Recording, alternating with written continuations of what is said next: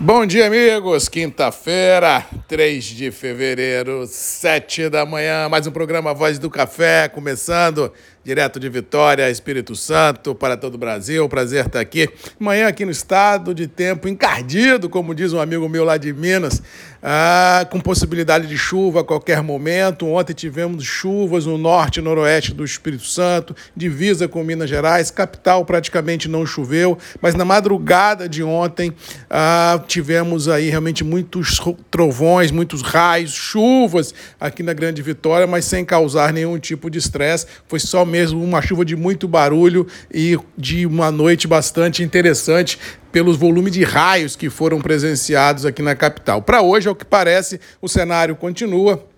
chuvas ah, em boa parte aí do sudeste do Brasil, possibilidade dessa chuva também se adentrar ao sul da Bahia, indicando claramente que a primeira quinzena de fevereiro será chuvosa em todo o cinturão. Inclusive, ontem à noite eu postei nos grupos uma atualização que eu vejo de um mapa de um satélite americano ah, que projeta os próximos 20 dias, 22 dias à frente, pelo que está projetando, a segunda quinzena de fevereiro também será muito chuvosa e não descarta uma entrada de março, carnaval com chuva em grande parte do sudeste do Brasil, ou seja, deixando no passado qualquer tipo de expectativa de veranico, porque esse ano graças a Deus, não existiu este fenômeno que favoreceu principalmente as lavouras de Conilon, que tanto carecem dessa chuva do verão para formar os grãos e ter uma safra assim de qualidade interessante. Mas no caso do Arábica, a sensação é que as chuvas ainda não têm força para mudar muito o cenário. 22 está contratado o problema. As chuvas que vêm caindo em algumas regiões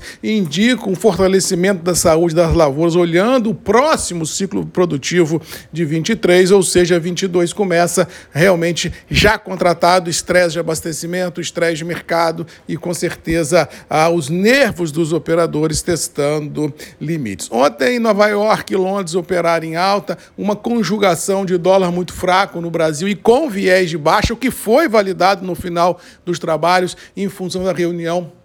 do Copom, onde se elevou a Selic em 1,5%, julgando Selic a 10,75% em decisão unânime e deixando nos bastidores aquela sensação que a próxima reunião do Copom teremos outra vez elevação de taxa de juros em pelo menos 1,25%, julgando a coisa para 12% ao ano. Ou seja, a princípio, essa elevação dos juros e esse viés positivo pode ser realmente um imã de atração a esses capitais voláteis que rodam pelo mundo, a fim de remuneração nos, nos ativos de renda fixa no Brasil, e assim, bem ou mal, o dólar pode escorregar e pode vir a testar um patamar aí de 5,20. Vamos ter que acompanhar fidedignamente os próximos passos dessa política monetária interna do Brasil para ver para onde vai. E com isso, deixa o mercado acionário um pouco sem muita pegada, porque juros mais altos é realmente um porto seguro para muitos capitais internos e internacionais, e isso deixa os mercados de renda variável é, reféns é, de notícias boas, salvo um fato é claro. E outro fator que vale a percepção é o acompanhamento, assim, muito assim, passo a passo desse desenrolar do possível conflito militar no leste europeu entre Ucrânia, Rússia e a OTAN, e que a cada dia que passa ganha um contorno, um passo a mais nessa direção, já que os Estados Unidos ontem autorizou envio de força uh, humana para a região, 3 mil soldados, mas colocou mais 8.500 uh, em prontidão nos Estados Unidos para ir caso necessário, manobras marítimas também no Mediterrâneo com navios russos e também da OTAN deixam o astral, os nervos dos operadores nesse, nesse jogo, do famoso jogo de war do passado, realmente testando limites inimagináveis. O que vai acontecer, ninguém sabe, mas o jogo está na mesa. Qualquer erro nessa passada de dado, qualquer erro nessa passada estratégica pode ser o motivo que precisava para acender o estupim e a coisa pegar. Mas de qualquer maneira eu torço para que a diplomacia é, vença e que nada de conflito seja visto, porque o mundo já tem problema demais para resolver. O que nós não precisaríamos nesse momento é de mais um problema por ser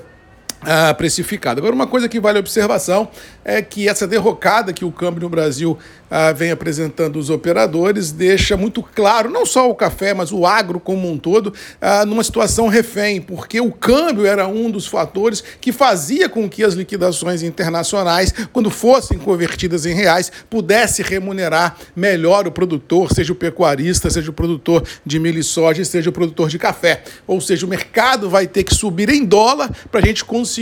manter a paridade dos preços de todas as commodities agrícolas em reais sendo mantidas. Se isso não vier a acontecer, realmente o mercado pode dar uma patinada. Mas no caso específico do café, eu acredito que tenha força nas próprias pernas, então eu acredito que os preços internos dos produtos podem oscilar um pouquinho para lá, um pouquinho para cá, em função de um momento atual de safra de nossos concorrentes no mercado, mas vislumbrando o próximo ciclo, não acredito em grandes derrocadas, não. Eu acho que o mercado é firme, eu acho que o mercado tem força nas próprias pernas e com certeza pode manter